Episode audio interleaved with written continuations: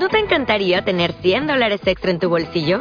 Haz que un experto bilingüe de TurboTax declare tus impuestos para el 31 de marzo y obtén 100 dólares de vuelta al instante.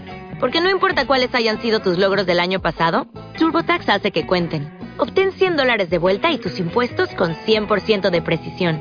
Solo con Intuit TurboTax.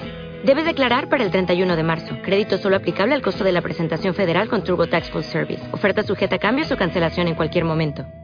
Dímelo gente que es la que hay, saludos y bienvenidos al podcast desde la línea en su episodio número 70. Esta semana pues Chelo nos volvió a tirar bomba, así que traímos refuerzo. Eh, bueno, mejor dicho, yo traje refuerzo y es Andrea de Baloncesto en Tacones una venezolana que se dedica a hablar de baloncesto internacional y la traje para acá y es Mamurri, o sea, ya tú sabes que todo es perfecto. Así que ya tú sabes, le hicimos la vida imposible a Audi hablando de los Golden State Warriors y nuestra desgracia. Oye, a nosotros nos consiguen todas las redes como desde la línea PR y en tu plataforma de podcast como desde la línea podcast. Vamos allá.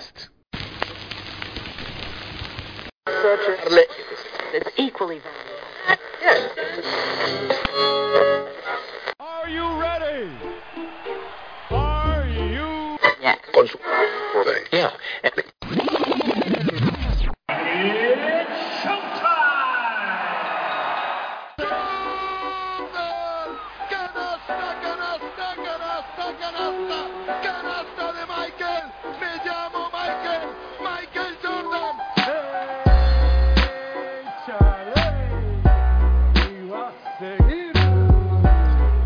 Dímelo gente, que es la que hay. Saludos y bienvenidos al podcast desde la línea. Esta semana tenemos una invitada especial.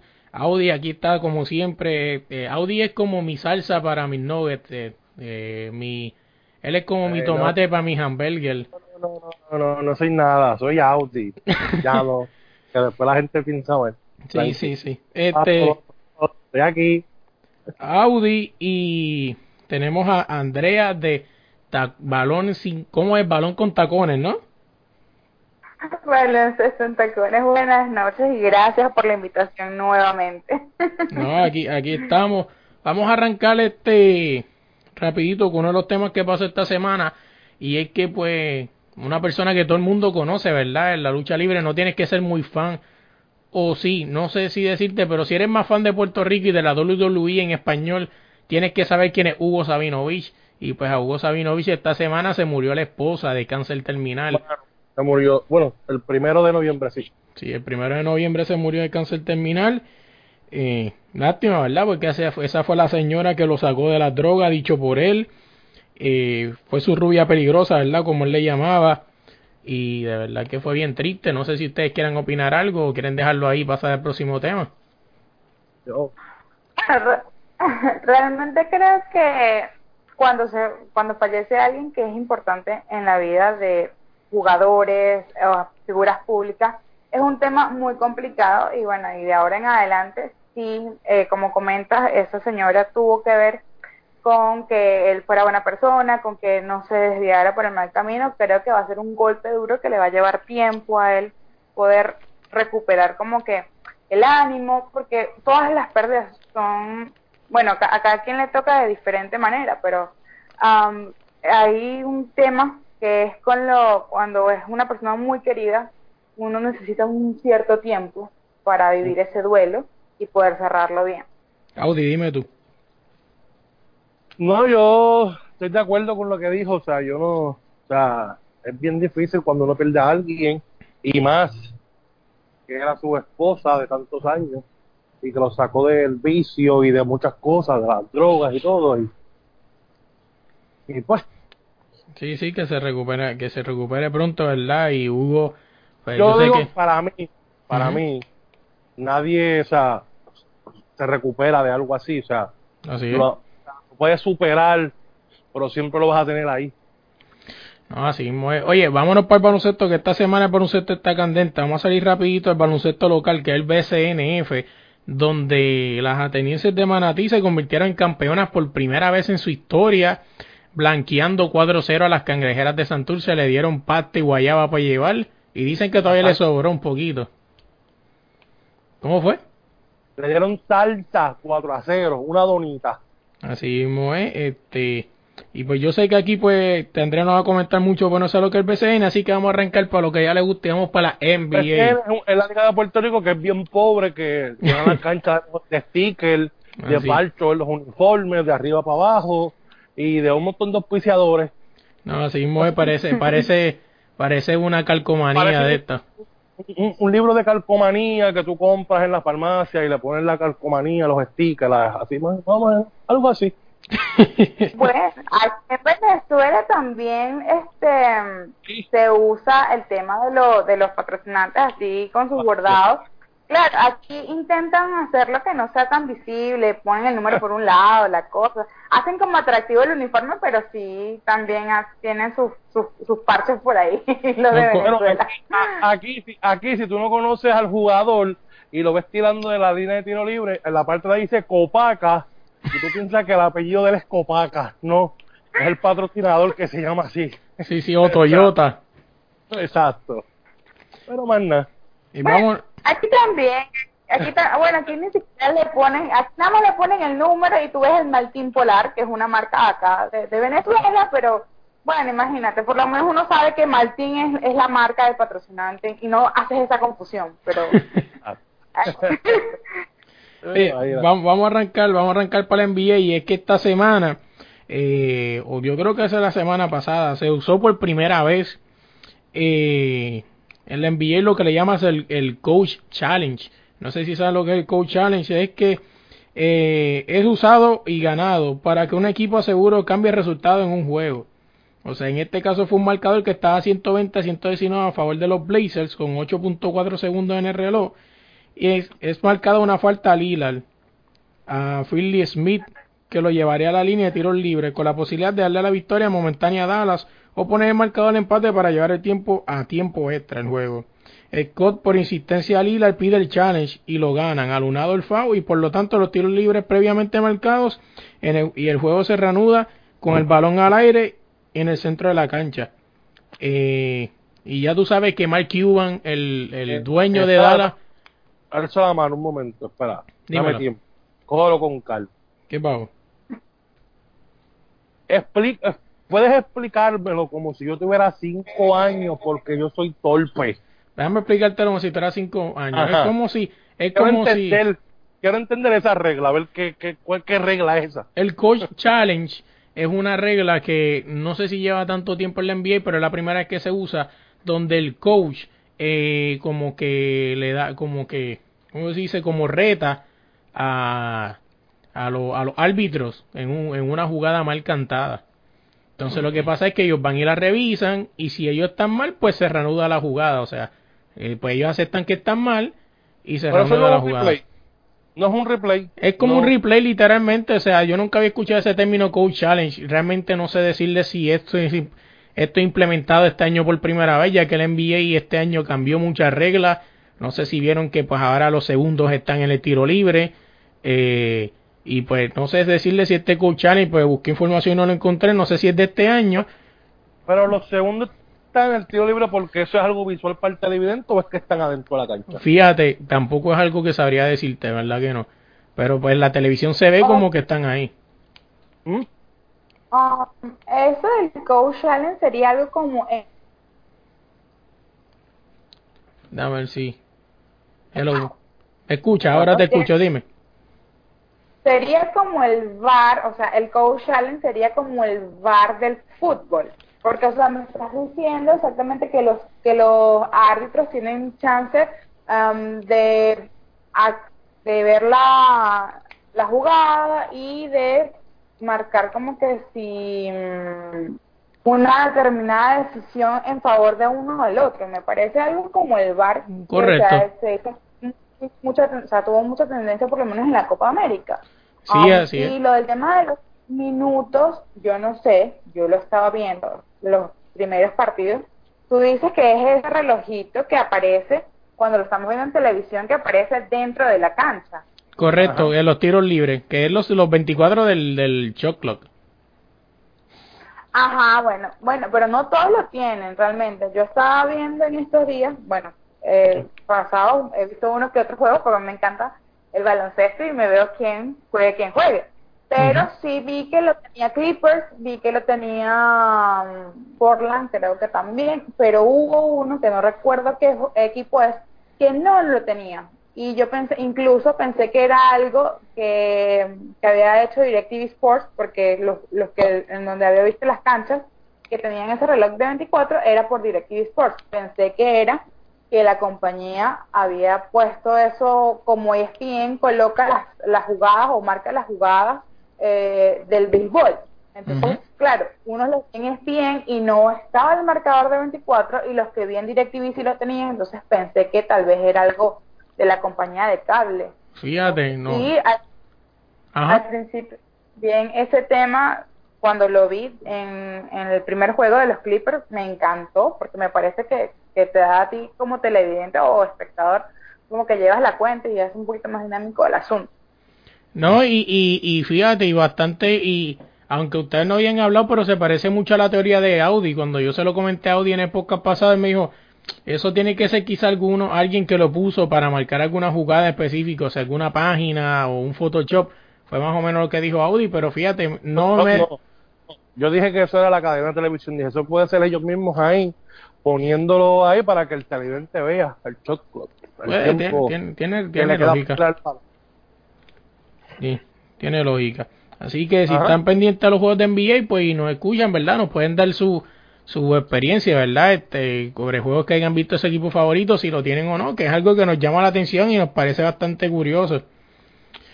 Eh, pues básicamente eso, para terminar este tema, el Coach Challenge es como un bar para la gente que, que ve fútbol, el soccer, que donde pues el coach puede ir a, a, a retar, eh, como quien dice, lo que haya sido llamado mal Sinceramente les debo la, información. Voy a ver si para este weekend me pongo para ver si busco más reglas. A ver si es en algunos minutos que se activa, si es en los minutos finales.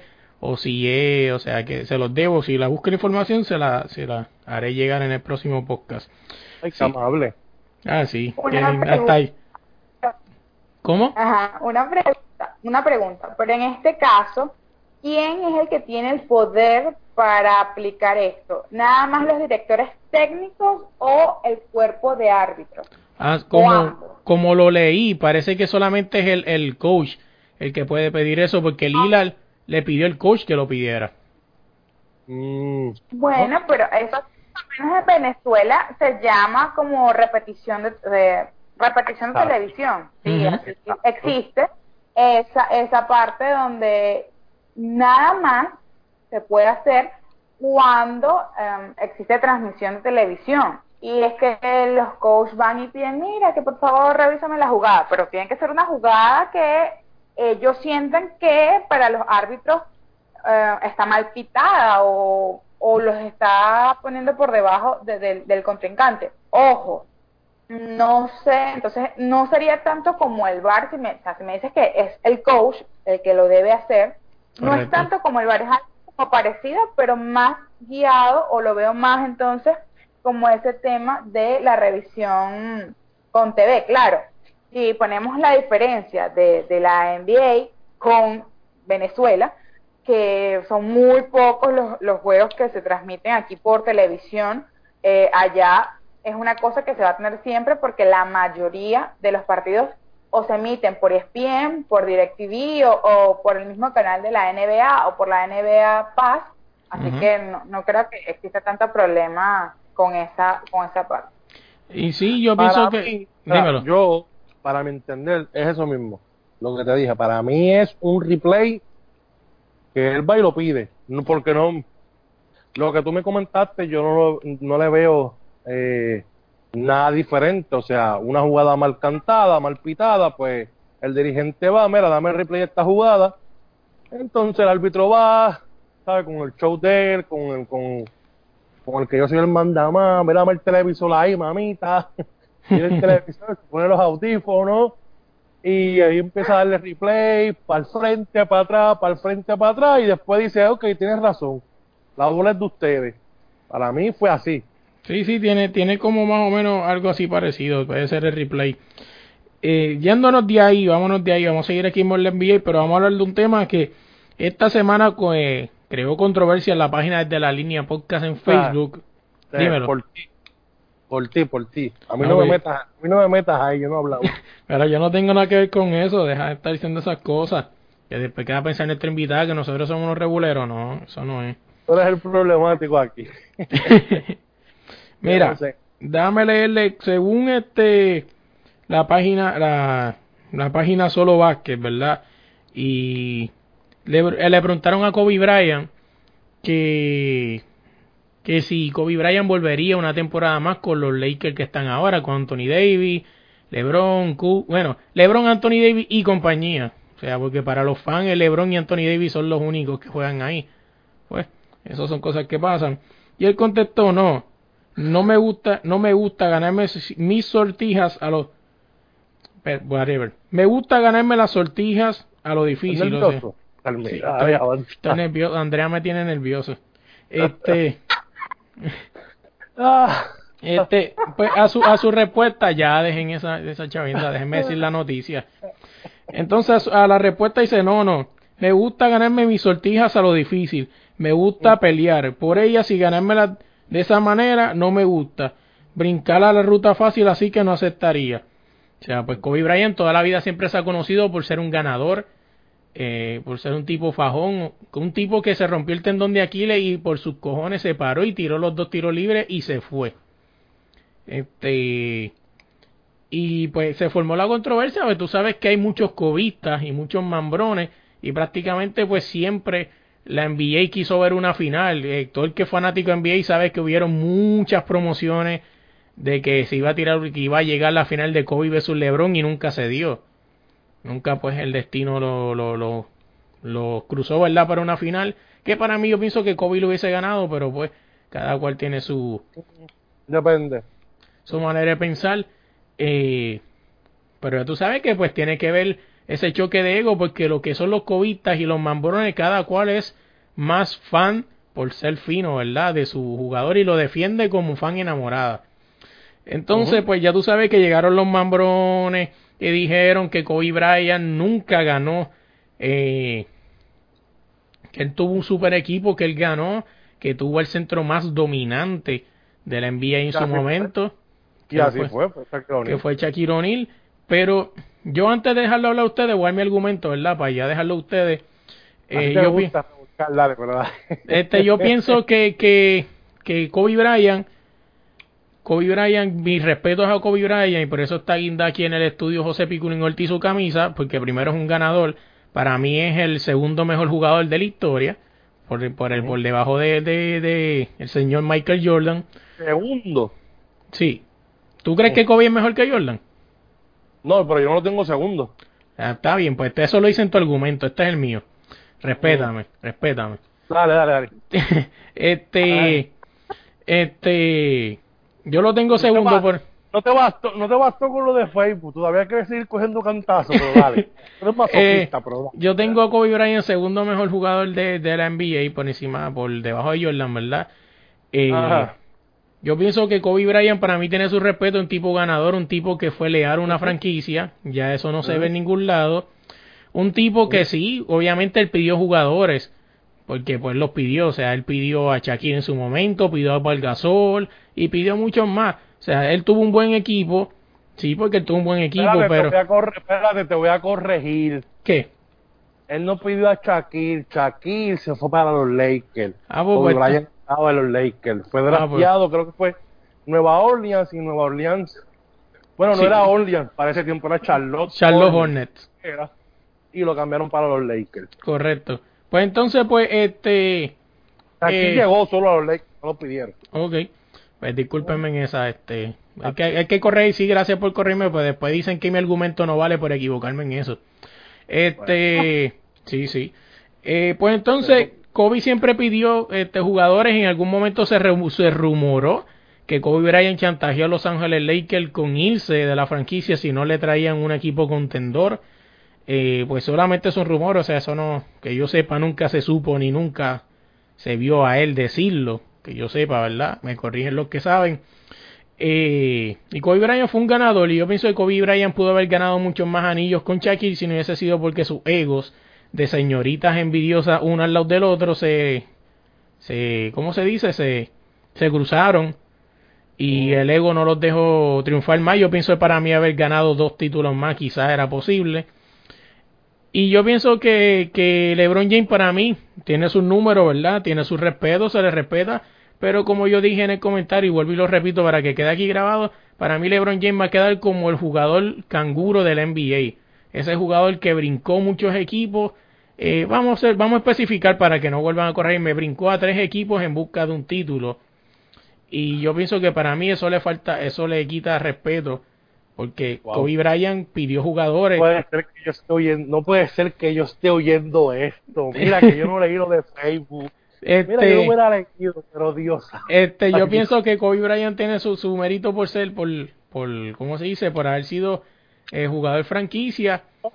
Y yo pienso que LeBron tiene sus números, de verdad, porque eso no se le puede quitar que LeBron tiene sus números.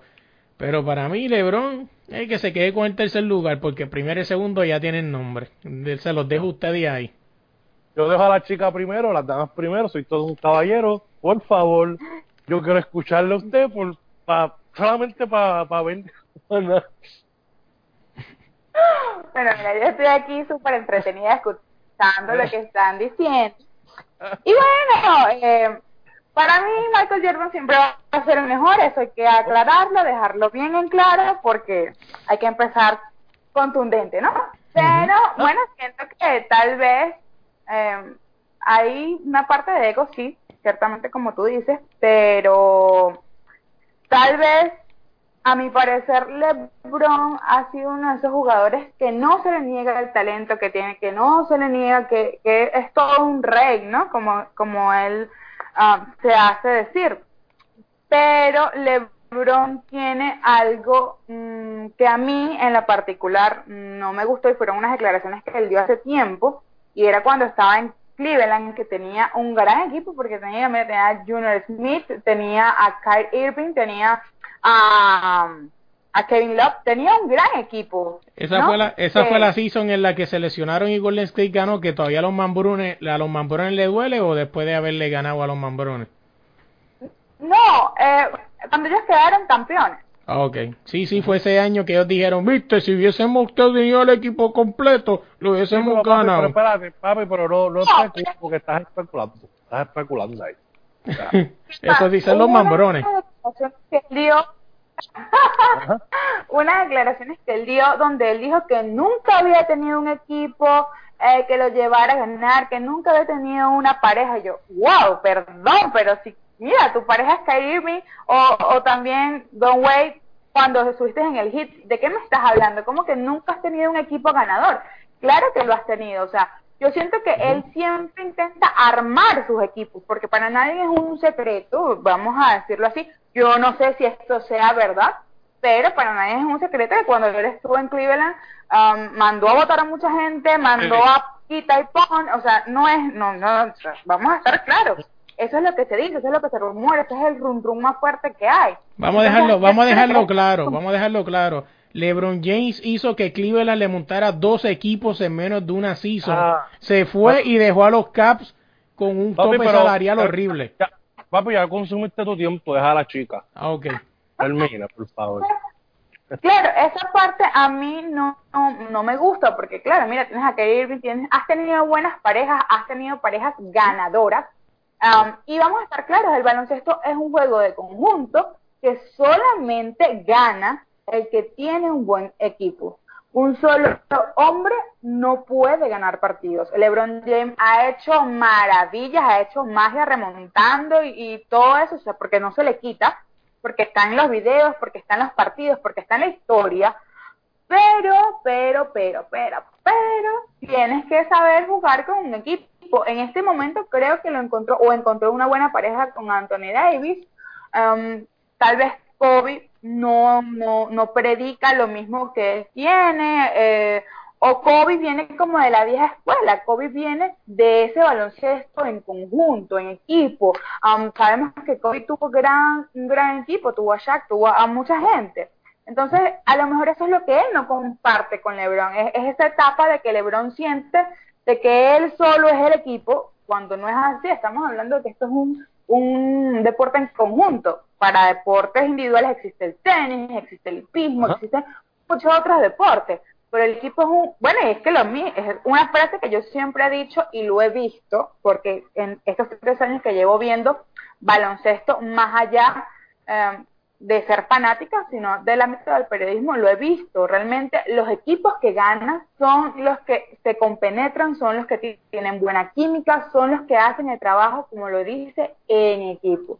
LeBron siempre juega solo o cuando él siente que no alguien más puede hacer el trabajo y él mismo, él solo puede, sí, remonta, remonta series y todo, pero por eso de Golden State, cuando, cuando lo dejaron a ellos en el camino fue ese tema, que por lo menos en ese momento se tenía un equipo, tenía, teníamos a Iguadola, teníamos a, Curry, teníamos a, a, Green, teníamos a Thompson, teníamos a Kevin Durant, que cada quien cuando uno se apaga el otro se prende. Entonces esa, esa es la parte, un solo jugador no, no gana partidos, vuelvo y les repito, hay muchos deportes que son de, para una sola persona, el tenis, o lo que hay muchos otros deportes. No, y, y antes que antes que, que Audi vaya, eh, que no me puede caer mordido, o sea, aquí así, este LeBron James, LeBron James, o sea, como dice, como dice Andrea, eh, el, el, baloncesto es de deporte en conjunto, o sea, y se vio el año pasado Golden State Warriors en con su equipo completo, no perdía esa final con Toronto, en la vida, en la vida eso sucedía, pero pues, pues las razones que sucedieron y pues perdieron e, ese título. Eh, otra cosa es que eh, como ella también dice, o sea, el baloncesto es un equipo en conjunto y si no puedes ver a LeBron James que tiene peor el récord en la historia, perdedor en las finales. ¿Qué más se puede decir? Dime, Audi, ¿qué tienes que decirme? Tengo que decirte que eso no tiene que ver nada del récord perdedor en las finales ni nada, porque es como ella dice. O sea, es el equipo que gana campeonato, gana juego. No es un jugador. Es que para los mambrones LeBron hizo todo. Pero este, prácticamente en Cleveland eso fue prácticamente lo que hizo. Él hizo todo, el armó su equipo, no le funcionó, lo desmanteló, lo volvieron al mal y todo eso. Pero lo de Kobe, no vengo a hablar de LeBron, no vengo a hablar ni de los mabrones, ni de lo que escribieron en Facebook, que la mayoría de los que escribieron ahí en Facebook, que me disculpan, pero todos son unos locos. Sí, sí.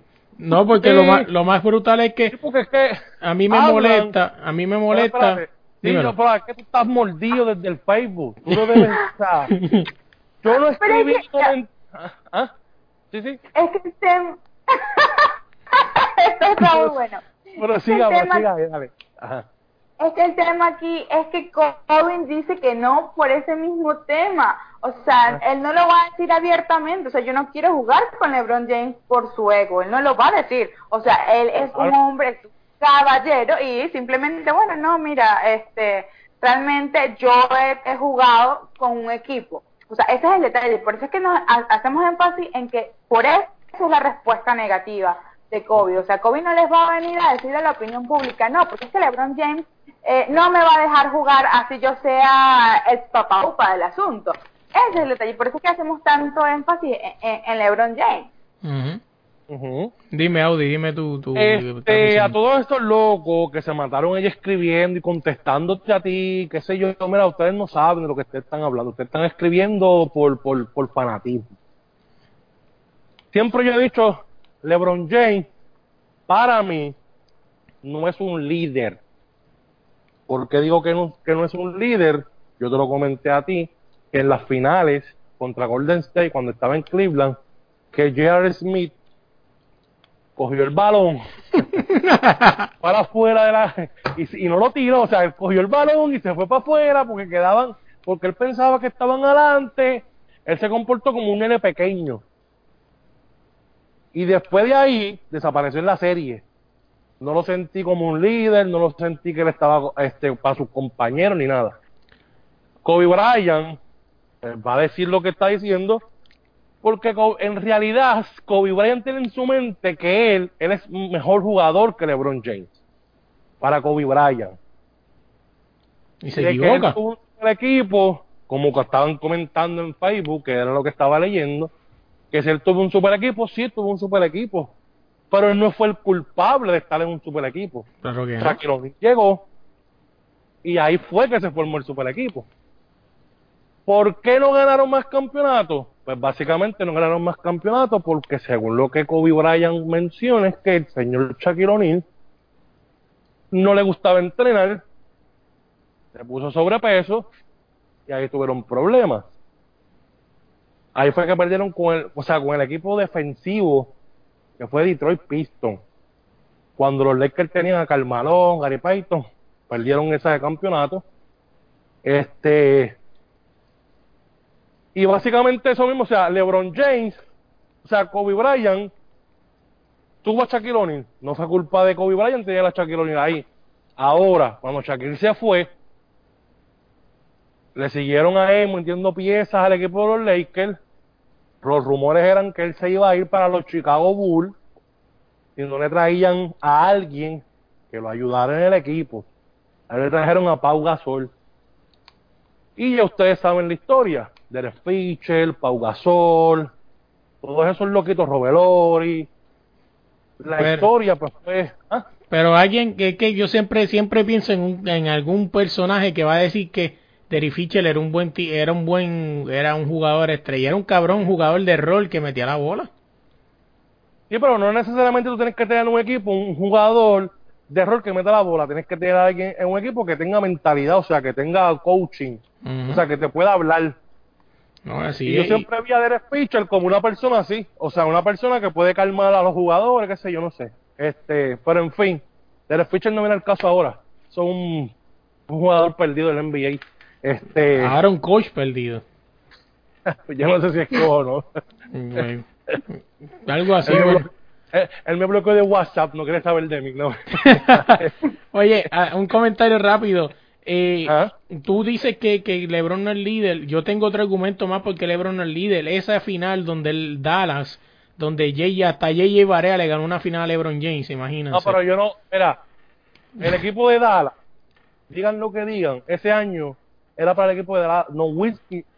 No había nadie que paraba a ese animal. Sí, no sí. había nadie que pudiera con él. Oye, pero déjame explicarte algo. O sea, además de que, da- de que Barea fue la gran sorpresa porque no esperaban que saliera como salió, que obviamente no es que somos puertorriqueños, no es que no se nos hinche el, pecho, pero está realmente, este, tú puedes ver los juegos, Barea alzó su juego. O sea, la- una de las piezas clave fue Barea porque nadie pensó que ese enano Sí. iba a hacer algo. Barea puede meter, Barea puede hacer todo lo que eso quiera, pero no- si no, no hubieran tenido al, ale- a- a- al alemán allí, no hubieran llegado a ningún lugar. No, yo no estoy, yo no le estoy, yo no le estoy quitando mérito a no Wiki, o sea, sí, no Wiki fue un gran Quítate líder, Jason Terry. Jason Te- te digo- Terry. Te digo, te digo, que cuando tú vayas a analizar algo, mire, no seas fanático. Oye, Jason, Analista, no, no, te tienes que quitar ese de mancha del plátano de la bandera, no, quítatela.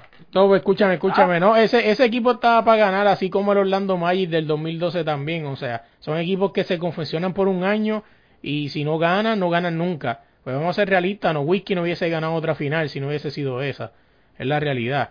Pero cuando tú dices que LeBron no es un líder, me acuerda ese LeBron que tiene el récord todavía en los playoffs de no meter un solo punto en el cuarto quarter. Chicos, ya deja de patear a LeBron James, que LeBron James cuando termine su carrera va a quedar como el segundo jugador mejor de la NBA.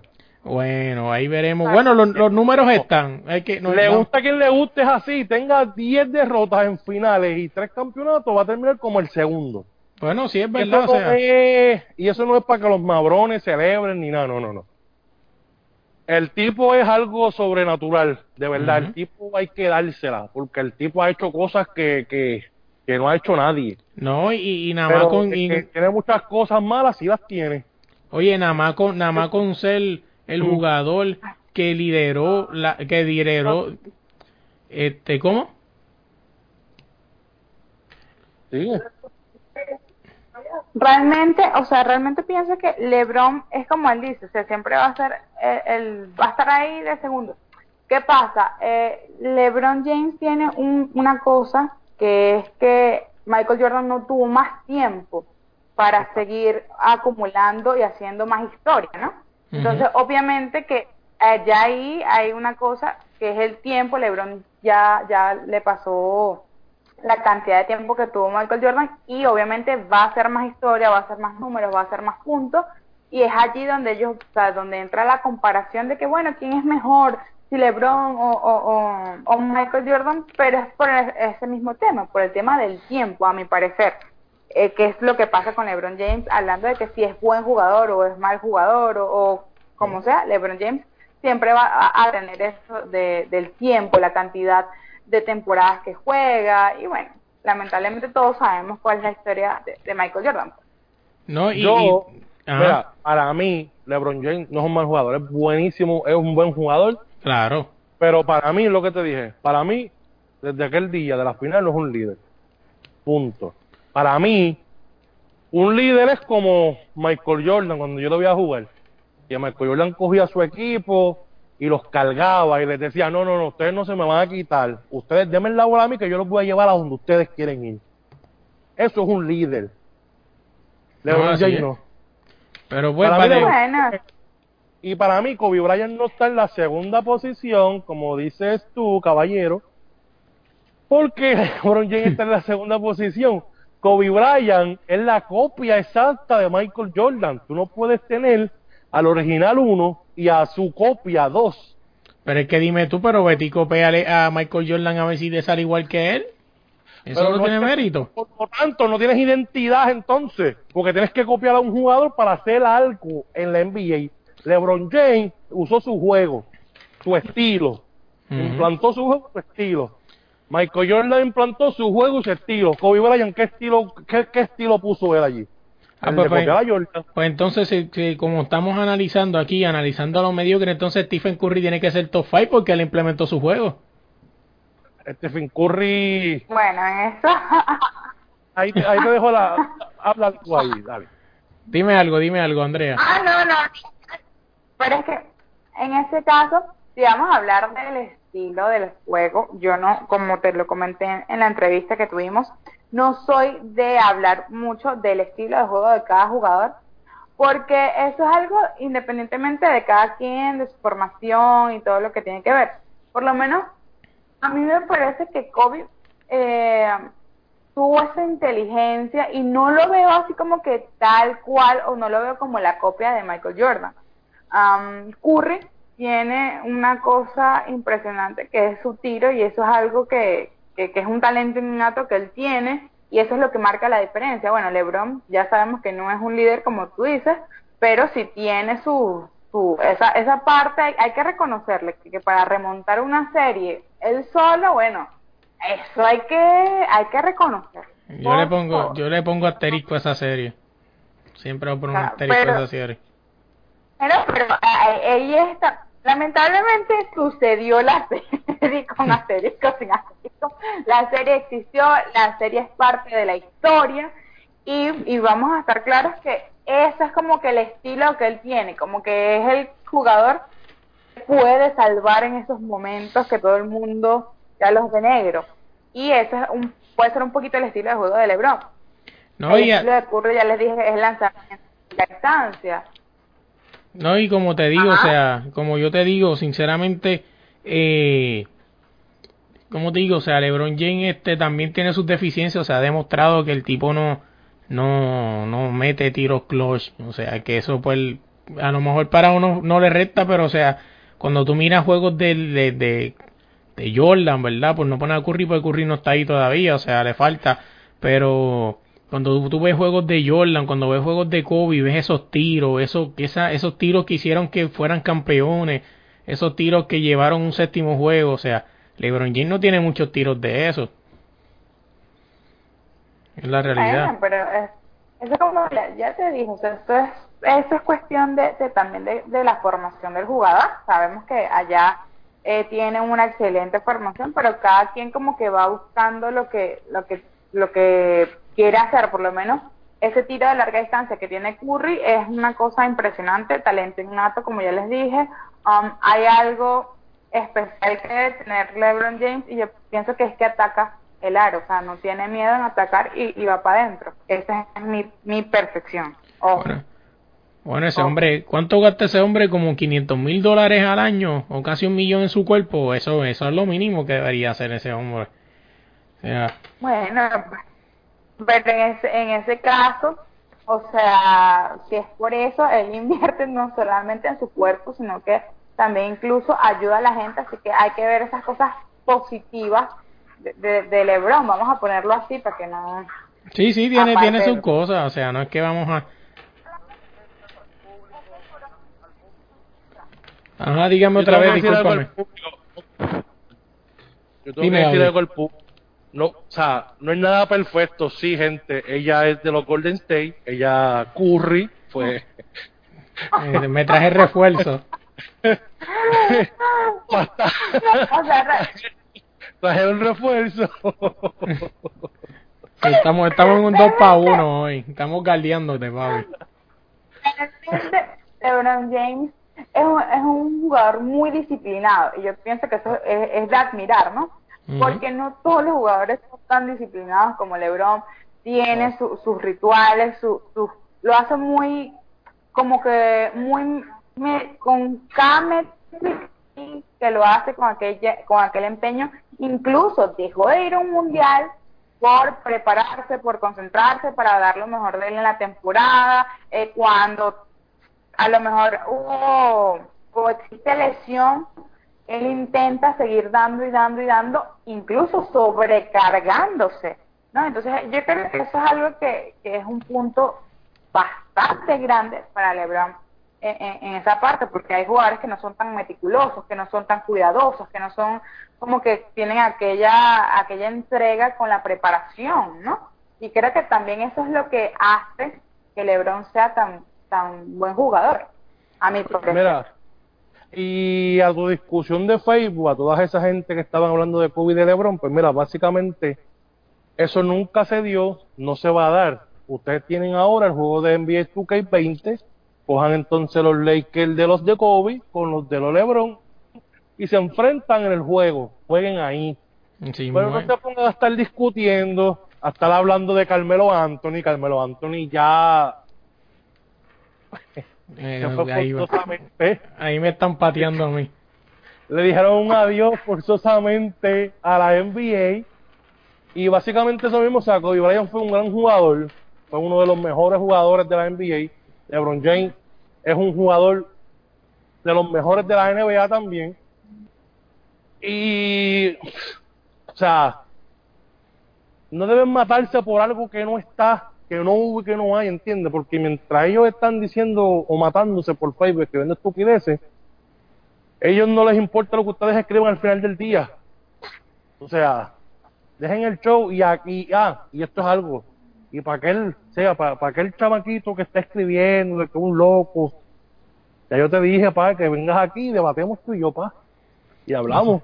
Sí, así que vamos, vamos a dejarlo, vamos a dejarlo ahí ya porque le dedicamos un par de minutos a LeBron James hablando de video, hablando de juegos. La llama, cabrón. Sí, sí, hablando de videojuegos y de juegos, el live, o sea, el juego, la competencia de 2K20 eh, dejó claro que este año que en Nacarile del Oriente, o sea, no va a haber edición 2020 de NBA Live. Ellos pues dicen pues que básicamente pues que no va a haber, o sea, que a lo mejor puede ser que que el 21 venga quizá a lo mejor con mejor este, gráfica, pero yo lo aplaudo, si de verdad... ¿Cómo? ¿Enviar live? Sí, enviar live. Ah, ok. O sea, yo, los aplaudo. Si de verdad no están para sacar un buen juego, no saquen nada. Es lo mejor que pueden hacer.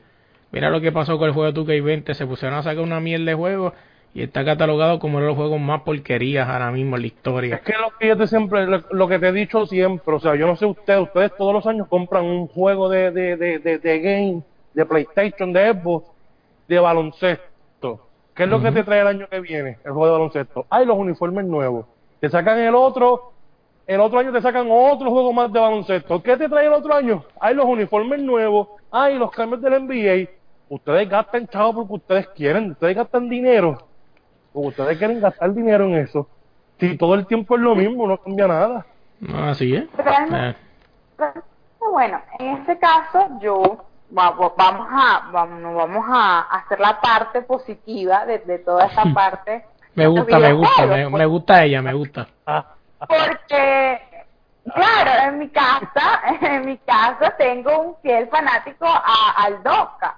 Entonces, claro, es más, no lo llamo ahorita porque está un poco ocupado, pero él, o sea, lo que él me dice y lo que yo he visto, porque sí, juego Dosca con mi hermano, a veces, ojo, no es todo el día, pero a veces lo hago. Y yo creo que la diferencia es las gráficas, ¿no? Sí. Em, si tú puedes, si te pones a analizar o, o ve- vas buscando la diferencia de año con año en los juegos, eh, las gráficas han mejorado mucho. Ahorita tienes unas gráficas súper reales, que tal vez ese es lo- eso era lo que esperaba eh, los fanáticos del 2K, que para el 2K20 las gráficas fueran un poco más realistas, que el, el, el, el jugador eh, sea algo más semejante a- al de la vida real. Yo creo que y, y es ahí donde viene el, la parte anticada que no lograron superar esas expectativas. Eh. Es verdad lo que dice el chico, el 2K claro. se puede armar a su, a su preferencia, porque bueno, vuelvo y les digo, aquí en mi casa arman el 2K eh, a su, a su preferencia, juegan con quien quiera jugar, el uniforme, el jugador. Pero yo creo que es básicamente eso, el, el punto de quiebre con el 2K20 es el no haber mejorado esa parte gráfica donde queríamos casi que ver, casi que queríamos tener a Curry, a LeBron, a, a, a, a Brandon Ingram, a Alonso Bola ahí así en vivo y directo, casi que igualito. Por favor que me lo pongan aquí y me lo traigan. Esa, yo creo que ese es el detalle con 2K20. No, es así, que es, de. No, así mismo es, y de verdad que imagínate, 2K es tan fantasía que yo, Carmelo tiene cinco anillos, o sea, y no ha perdido ninguna final en mi 2K, o sea. Chico, ya, date por, ya, ya, por favor, no, no, no te hagas daño. Bueno, pero es que lo que pasa es que eso, eso es lo subjetivo de, de, de- del juego. En el juego para ti es lo que tú desearías que fuera Ajá. la NBA. Bueno, ya tenemos a Carmelo con cinco anillos en, en, este, en este juego. Yo no sé cómo estará el de mi hermano ahorita porque no, no lo he revisado, pero créanme que él debe ser el mejor jugador porque obviamente, ¿sabes? Ellos lo arman a su imagen y semejanza. Y por eso es que digo que es la parte positiva. Bueno, que tal vez ese fue el desacierto que tuvo la empresa al no hacer algo más innovador, al no hacer algo más atractivo. Y por supuesto, los niños y adultos fanáticos del 2K se quedaron así como que, bueno, ¿y entonces a qué jugamos? No, así es, pero antes de irnos de los videojuegos, este, eh, vi hace poco, creo que lo posté en la página, que eh, History Channel hizo un, un, dame, dame un segundo, vengo ahora, espérate, déjame chequear algo aquí, discúlpeme. Ay, qué bien. Pues nada, aquí seguimos hablando. Como ustedes pueden saber, estamos aquí. Eh, Bueno, ajá, te pero pregunto, no me ahora te, te pregunto yo, ahora, a- a- ya que venga este con los videojuegos, te pregunto, ¿qué opinas de tu Golden State Warrior ahora mismo con tanta lesión que tiene? Ah, Bueno, realmente yo soy muy fiel a mi equipo, ganen o pierdan, yo soy muy fiel a mi equipo. Eh, realmente el, pano- el panorama no es muy alentador que digamos, de hecho hoy Stephen Curry fue operado de la mano izquierda y se va a perder tres meses de la temporada. Entonces, eso es como que, ¡wow! Dios mío, el equipo ha pasado por muchas cosas. Además, el, el último partido que vi, eh, Russell y, Curry estaban empezando a engranar y ahora esto es complicado, ¿no? Siento que, eh, y lo dije incluso por Twitter, el tema de Golden State en este momento es que ellos están buscando reorganizarse, están buscando suplir esos papeles que ya no están, no está Andre Iguodala, no está Kevin Durant. Tenemos a un Clay Thompson que está con, con la plantilla, pero que lamentablemente sigue recuperándose. Entonces es como que buscar engranar, bueno, tampoco está McGee este año porque está con los Lakers, eso es una cosa que, eso fue un dolor muy grande para mí, realmente. Pero bueno, obviando las cosas, eh, ellos están buscando reorganizar, o sea, ellos están buscando encontrar las piezas indicadas porque lo que yo dije es que el equipo de Golden State es cuando a lo mejor Curry no tiene una buena noche, venía eh, Thompson y, y sacaba su mejor partido. Cuando a lo mejor Clay no tenía su buena noche, venía Curry, o si no, si no era Curry, era Kevin Durant. Eh, y era espectacular cuando tú los veías a los cinco en su mejor momento en un equipazo de alto nivel. Entonces, ese, es, ese es el tema. Ese es el tema con Golden State a este momento. Mm. Sí, veremos a ver, ya volví ya, este, ya veremos a ver qué sucede, ¿verdad? Porque pues Golden State, pues la dinastía se puede decir que is over, o sea, se acabó. Qué triste, triste. Se acabó la dinastía y de la peor manera, así que pues, veremos a ver qué sucede con eso del NBA. Eh, algo Ah. que le estaba diciendo ya Sí, para cambiar, History, de History Channel. algo nos así. quedamos en que eh. Y gracias por recordarme el tema, pues se me había olvidado ponerlo de Curry, gracias. Eh. History Channel zumbó, no sé si hace poco, pero lo vi hace poco y lo compartí, que hicieron un documental sobre la evolución del videojuego. O sea, están hablando de que se trata de la evolución del- del juego desde lo que ustedes más recuerden, o sea, Sega, Super Sega, para allá abajo, hasta lo que hoy en día es PlayStation 4 y lo que viene moderno. O sea, que si usted es fanático de- del videojuego, le recomiendo que busque ese documental. Yo no me quiero acordar porque yo, yo, yo, me- yo, yo vengo diablo, de Atari para acá, país. De Atari. Imagínate, van a ver muchos que se han le va a doler los huesos cuando vean ese documental. ¿Qué era lo que les estaba comentando? ¿Perdón?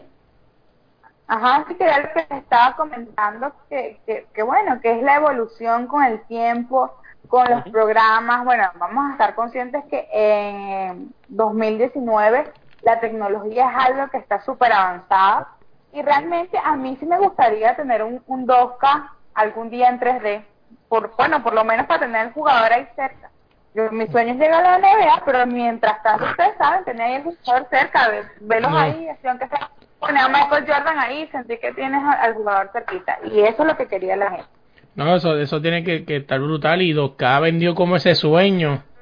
El tipo se saca el sudor y me caiga en la frente. ¡Pah! No, ya deja eso. Ahora sí. Era 3D. Dejen, dejen eso porque después van a querer mucho que LeBron James le eche el polvo y no se puede.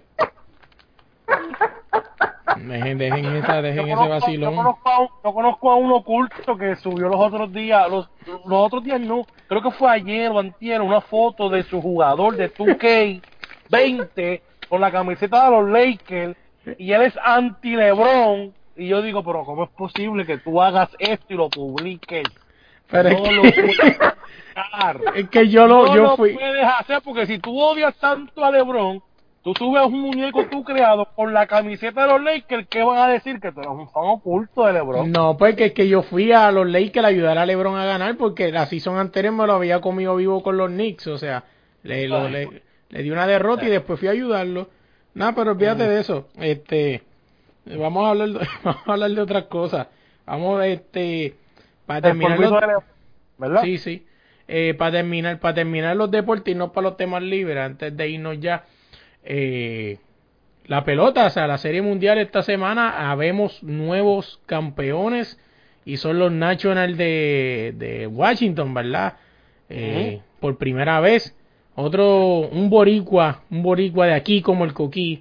Eh, Sí. El tipo come arroz con habichuelas y su Sí, mamá le hacía gallo. Acho, acá, en la- a, a- a cada rato lo veo yo en la esquina aquí, lo saludo y todo. Sí, sí. Y su nombre es Dave Martínez, ¿verdad? eh? Sí, sí. Dave Martínez, o sea, imagínate qué boricua. O sea, según pues, pues para MLB, ¿verdad? Ya está oficial de que la MLB pues puso como que es el segundo boricua al hilo en ganar una serie mundial. El primero pues fue Alex Cora con su Red Sox. Así que ya tú sabes, salió por ahí también que Carlos Beltrán va a hacer algo, a ver qué puede hacer con el marullo de equipo que tiene. Al dirigente de los, de los Mets de Nueva York. Sí, veremos, veremos a ver qué hace con el equipo comedia de los, de los New York, que son los, los Mets. Así que no sé si ustedes quieren opinar algo ahí, no sé si eh. Andrea. Porque eso, esa, o sea, no había pasado algo así de que un equipo de pelota perdiera, perdiera los juegos en su casa como, como pasó en esta serie mundial. O sea, Prácticamente los Nationals cogieron prestado el equipo de los de los Astros. el parque, exacto, cogió prestado el parque de los Astros y le ganaron los cuatro jueguitos ahí, mira. Así es, así es. Andrea, ¿tenés algo que decir sobre la Serie Mundial? Este, si la viví, si la viste, ¿qué te pareció? Bueno, bueno. Vamos a empezar a que yo le iba a los astros, porque bueno, José Altuve, ustedes saben, el, el pequeño gigante, Eh, Yo le iba a los Astros y bueno, lamentablemente no, no, no, no se pudo, pues está bien, hay que aceptar eso. Pero también estoy muy feliz porque hay cinco venezolanos que se llevaron ese anillo de campeón, porque Aníbal Sánchez, Adrúbal Cabrera, Gerardo Parra, Adrián Sánchez y Henry Blanco, eh, coach de em, coach de bullpen de, de los Washington, se llevaron ese anillo, así que bueno, mucha representación venezolana en esta serie mundial. Eso es lo que queremos, por lo menos acá en Venezuela, ver cada día más jugadores allá que hagan vida en la MLB.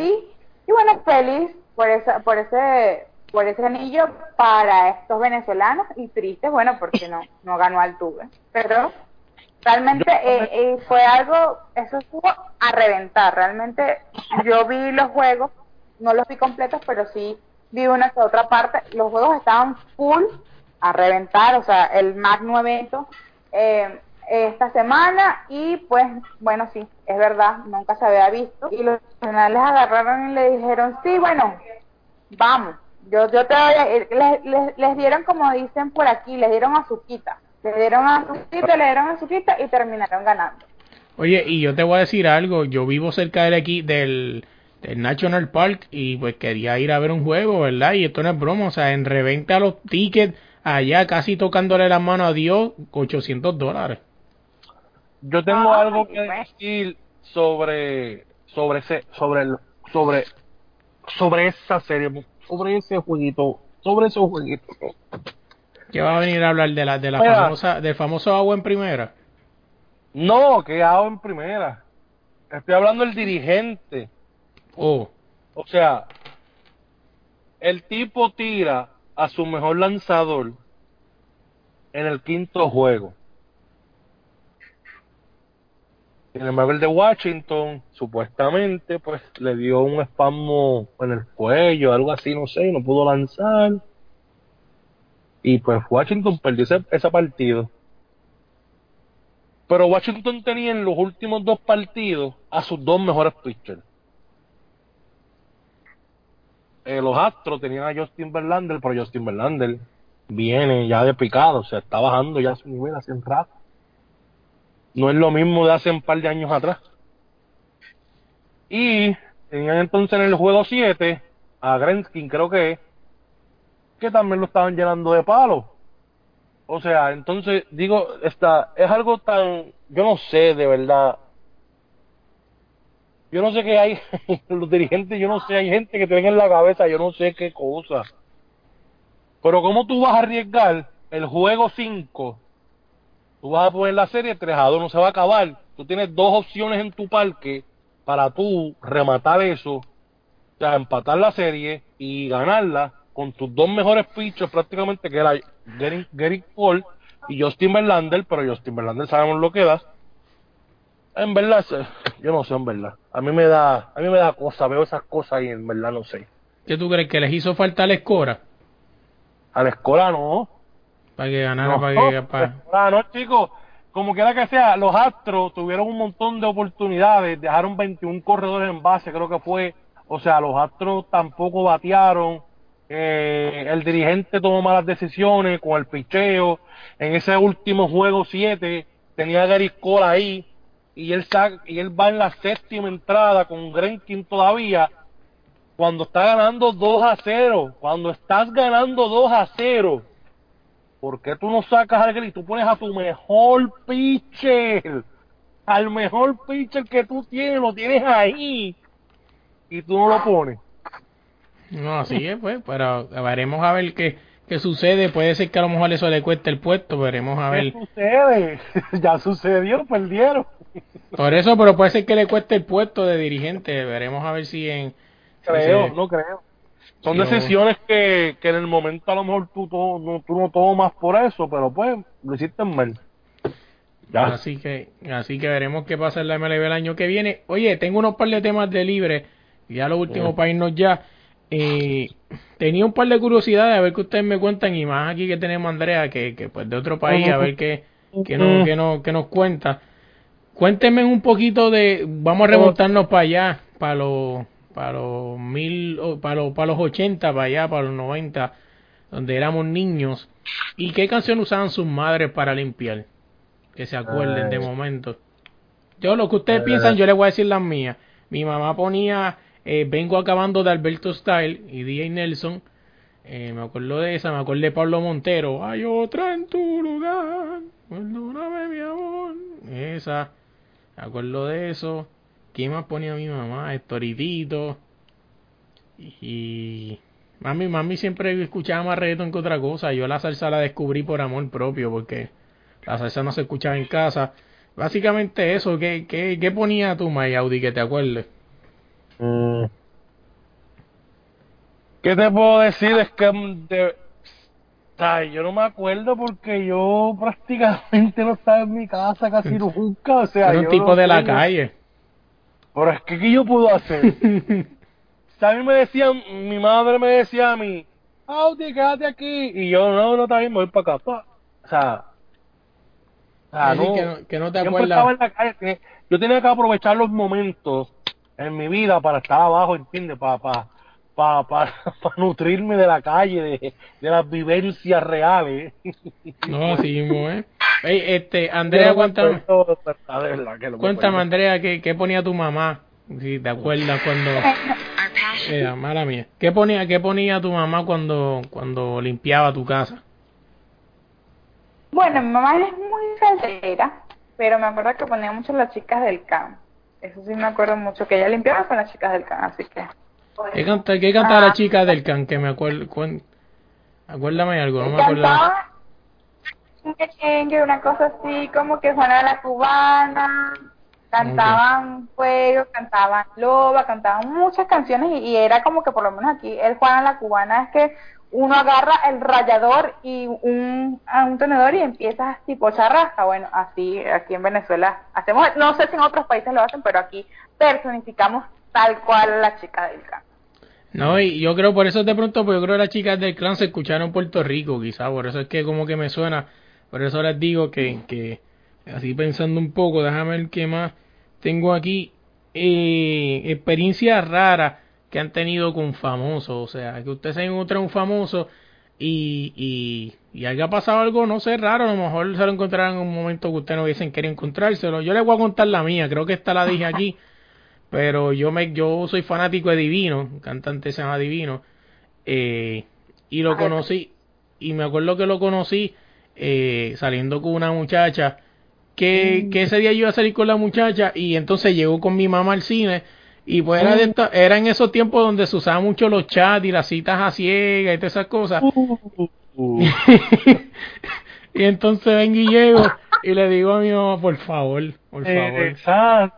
Vengo y le digo, vengo y le digo a mi mamá, este, mami, pues bien que la llamo, tú sabes, la clásica, mira, este, eh, ¿qué ropa tienes puesta? Todavía no he llegado, pero para cuando te encuentre, yo estaba allá monitoreando la zona. Este, y él me dice, por- no me acuerdo, no era exactamente estos colores, pero por, por ponerlo en contexto, ¿verdad? Un maón azul y una camisa negra, por ponerte un ejemplo. Y yo la veo y le digo, mami, vámonos. Eh, no vino. Ella no vino, mami. ¿Cómo que no vino, cabrón? Si te acabo de escuchar que está aquí. No seas tan mamabicho, las mujeres no se dejan plantadas. Eso no se hace. Yo, mami, no vino, mami. Y el teléfono. mm, mm, mm, mm. Pero ¿y quién te, conté? ¿quién te está llamando? Mami, no vino. Es que me está llamando para darse excusa. Ya yo sé quién es aquella, ¿verdad? Como está fea, no te quieres bajar, cabrón. A que te bajo, te dejo a pie.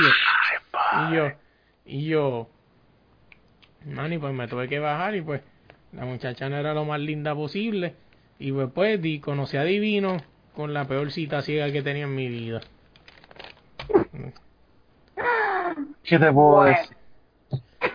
Dime. Vamos a dejar a las damas primero, Andrea, dime. No necesariamente tiene que ser con pareja, ¿entiendes? Esa fue la mía. Pero, o sea. ¿cuál fue tu, tu experiencia más rara que has tenido cuando conociste un famoso? Mm. Mi experiencia más rara o más loca fue una Mm. vez en un concierto que dio un cantante venezolano que se llama Lazo. Eh, yo soy súper fanática de él. eh, él es cantante pop actual. Eh, y bueno, él dio un concierto gratuito en una plaza acá de, de Caracas, pero yo no lo conocía. O sea, yo no lo, no lo había visto nunca en persona, nunca me había tomado una foto. Y yo, Ay. bueno, en mi concierto, todo chévere, todo tal cual se han enamorado hasta el final que logré meterme por detrás de la plaza donde estaban los como que las carpitas y mm, yo buscando las fotos, las cosas, ¿sabes? Es la primera vez que lo veía. Entonces como que había mucha gente y veo a los, a los guardias de seguridad, yo le tengo mucho respeto a los guardias de seguridad, de cantantes, de, del deporte, todo, porque de verdad que, que hacen un gran trabajo y aparte, bueno, a veces si uno no está prevenido, a lo mejor se lleva un mal golpe. Pero lo vi y lo logré encontrar, logré hablar con él y me dijo, sí, vamos a tomarnos las fotos, pero corre porque nos van a agarrar aquí y me tocó correr toda la plaza por detrás no en la, o la parte trasera de, la plaza donde estaba su, su camioneta. Nos tocó correr a los músicos y yo iba corriendo íbamos hablando y nosotros íbamos corriendo y claro me tomé la foto en, la en frente del carro pero me tocó correr toda la plaza y nosotros hablando ahí una buena manera de conocer a tu cantante favorito tú corriendo en una plaza era de noche no tenía batería eh, iba sola, perdí a mis papás en ese momento, yo quería mi foto, así que me fui corriendo por ahí para allá con, con el cantante, pues hasta, hasta, hasta donde estaban ellos ahí y me tomé la foto. Borrosa salió, pero salió la foto ahí y conocí al cantante. Yo no sé tú, pero si me hubiese pasado ese dicho, yo quiero llamar a mi mamá, me presta tu teléfono, ¡boom! Tenía el número personal de él. Pero pues. No, bueno, no, en ese momento yo no, yo no podía pensar mucho, ¿sabes? La cosa, él ahí, no se nubla, no se nubla en esos momentos. Dime, Audi, dime la tuya. Ay, pues yo en Plaza Carolina para ese tiempo, Plaza Carolina, valía la pena ir para las tiendas de Plaza Carolina. Plaza Carolina es un mall, Andrea, por si acaso. Es un mall aquí en Puerto Rico. Este, nada, yo estoy ahí en la tienda de tenis, Foot Locker, para ese tiempo. Y creo que estaba con mi mejor amigo. Eh, estábamos ahí viendo tenis, qué sé yo, y de repente veo un corillo de, de, gente grandes así. Ay, Dios mío. y yo vengo y le digo al para mío, eso tiene que ser un pendejo de estos cantantes que tienen que estar por ahí. Loco, y al lado mío estaba el cángel. Ah, diablo. Papi, como yo soy o sea, yo soy harto en sí, yo soy bien, yo soy bastante harto. Arcángel era una mierda pequeñita, cabrón. Eh, mira, huele bicho, ¿y tú, y quién tú eres? De, eh, no, me miró así, madre, y yo me digo, diablo, una vez, te hecho con un piquete cabrón, le dije, le dije yo al pana un piquete cabrón, porque tú eres un corillo cabrón, pero si estuviera solo, no entramos a pata aquí. Sí, sí, eh, Arcángel, eh, mira, me viene y te dice algo y tú dices, oye, ¿de cuándo acá los pájaros le tiran la escopeta, nene? Vete a la escuela a estudiar. No, papi, él andaba con un corillo cabrón detrás de él, alrededor de él, un montón de gente, un montón de tipos grandes y qué sé yo. Y en verdad que yo no me percaté, cabrón. Yo le dije así al padre mío, ah, eso tiene que ser de un cantante pendejo de esto de por ahí. Así que bueno, por poco. Hueliste, hueliste de plomo de momento. Te van a dejar caer el pistolón. Eh... Bueno, él no. Te lo por seguro que él no. Pero los que andaban con él sí. bueno. Oye, vamos a dejarlo ahí. Cuénteme sus redes, Andrea. Dime tus redes. ¿Dónde te pueden buscar en baloncesto en tacones? ¿Dónde, si te quieren escribir algo, si te quieren hatear, si quieren decir que Curry es, el, es un, un jugador malo. Sí, porque eso puede pasar. O sea, tienen que estar pendientes de eso. ¿Cómo te buscamos las redes? Bueno, como arroba baloncesto en tacones, eh, ahí hablamos solamente de baloncesto, todo lo que quieran saber de baloncesto de Puerto Rico, de Venezuela, de Estados Unidos, de donde sea, ahí lo pueden encontrar. Y bueno, en mis redes sociales que hablamos un poquito de todo, en mis redes personales, arroba andialcn. Eh, a ti, Audi, ¿cómo te conseguimos en las redes? Para decir mi red, tengo una pregunta. ¿Juega baloncesto en tacones de verdad o eso solamente en el... No, no, no, no, todavía no. Yo soy muy mala con lo que es el jugar el baloncesto, pero me encanta y reporto el baloncesto y, bueno, me pongo tacones para hacer las entrevistas, porque, ¿sabes? Aquellos jugadores son tan altos y a veces, bueno, me ayuda que también soy alta, entonces me pongo los tacones y como que les llego a los jugadores y... no, pero estoy buscando, voy a ver, va, va a ser un reto próximamente. ¿Quién se atreve a jugar baloncesto en tacones? Pero hay, hay videos, hay videos de que las chicas sí se puede jugar, porque hay videos de varias chicas, por lo menos en baloncesto en tacones, que sí lo han intentado y lo han logrado. Que sí se puede. Fíjate, de así que me acuerdo en Puerto Rico hicieron una promo con una compañía de teléfono donde salía Varea con tacones, pero era más una promo que otra cosa, o sea, eso es lo más que me acuerdo, No, sí. yo creo que tú jugaste una vez con tacones, ¿verdad? ¿Verdad? ¿No? No, no, que yo me acuerde, no. ¿No? Mis Ah, pues tobillos, te- sí. Ah, pues te confundí entonces. mis tobillos no lo hubiesen aguantado. Ah, pero... Dímelo, gente, este, antes de irnos rapidito, vamos a hablar, volvimos hablando de NBA y de par de cosas, se nos olvidó hablar de lo que esta semana hubo mucho deporte de contacto, pero yo me voy a enfocar en dos, ¿verdad? Que fueron las más que me importaron. Eh, en el UFC, Jorge Masvidal eh, le ganó a, a Nate Díaz en un knockout técnico en el tercer asalto. Y pues mucha gente lo critica, ¿verdad? Porque dicen que fue a causa de una cortadura que recibió de una patada de, de Masvidal en el primer round y no fue hasta el tercero que le dieron ese KO técnico. Y pues es una controversia y todo eso, pero los dos están de acuerdo en que viene una revancha, así que esa revancha va a estar bien caliente, así que tienen que estar pendientes al UFC. Y le voy a dedicar par de, le voy a dedicar dos minutitos a la pelea que era una crónica de una muerte anunciada. Canelo Álvarez y, Kola-. Mano, yo no sé. Se lo dije a Jennifer Salinas en entrevista y lo digo aquí para que quede grabado. Para mí la era de Oscar de la Hoya es un asco. Eso de, o sea, y quien me escucha dice, no, yo sé que Coto en algún momento usó el cash weight, algo así, pero Canelo se pasa. Eh, engañó al público diciéndole que todo estaba bien, que no iba a haber una cláusula y dos días antes salió la famosa cláusula de rehidratación de no más de 185 libras eh, la noche de la pelea, ¿verdad? Y pues sinceramente la gente dice, no, pues eso no importa, importa sí porque un Kovalev estoy casi seguro que sube como algunas 200 libras esa noche. A Kovalev se le hizo difícil hacer el, el, el peso y por poco pierde el título en la báscula, que es como le llaman, ¿verdad? Cuando no da el peso. Y se veía desde el principio un Kovalev que le dio mucho problema hacer ese peso. Y de verdad se vio en la pelea. Los primeros rounds Kovalev estuvo muy agresivo. Después como que cayó en un sueño. Y de momento apareció Canelo Álvarez como la superestrella que supuestamente es. Y empezó a dominar, a dominar, a dominar, bla, bla, bla, bla, bla, bla. Kovalev trató de responder, pero ya Kovalev se veía sin fuerzas. Eran puños sin fuerzas.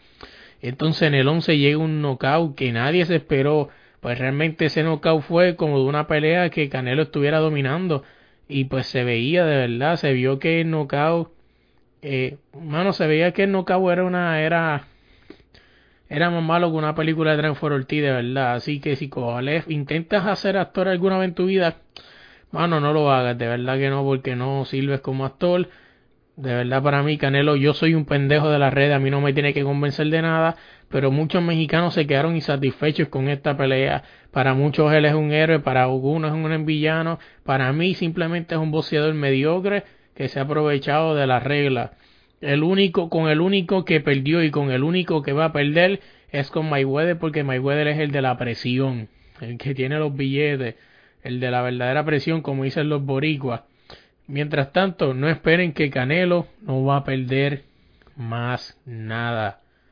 Porque después de Oscar de la Hoya no hay más nadie con ese poder que pueda manipular las influencias de Oscar de la Hoya. Pero pues, bienvenidos al show de Oscar de la Hoya featuring Canelo Álvarez. Hasta ahí lo dejo. Este, dime Audi, ¿dónde te conseguimos las redes? Bueno, mis redes sociales, Audi es Resto en todas las redes sociales, Audi es Resto, ya ustedes saben, eh, de vez en cuando le estamos metiendo a Call of Duty por el celular, si ustedes quieren morir, pues vayan, entren a mi partida y mueran. Así de sencillo estamos. Oye, a nosotros nos consiguen todas las redes como desde la línea PR y en tu plataforma de podcast como desde la línea podcast. Andrea de Baloncesto en Tacones, gracias de verdad por la oportunidad. Lo que es la magia del internet, o sea, estamos aquí los tres hablando como si estuviéramos aquí vacilando en una eh, en un estudio y pues pues gracias a la magia de la internet pues se pueden dar estas cosas. Ojalá y no sea la, la, la última vez y que sean muchas más. La verdad que sí, gracias a ustedes por la invitación. Ya saben, ahí podemos hablar siempre de lo que sea deporte, eh, actualidad, de lo que sea. Es siempre, siempre un gusto hablar con ustedes.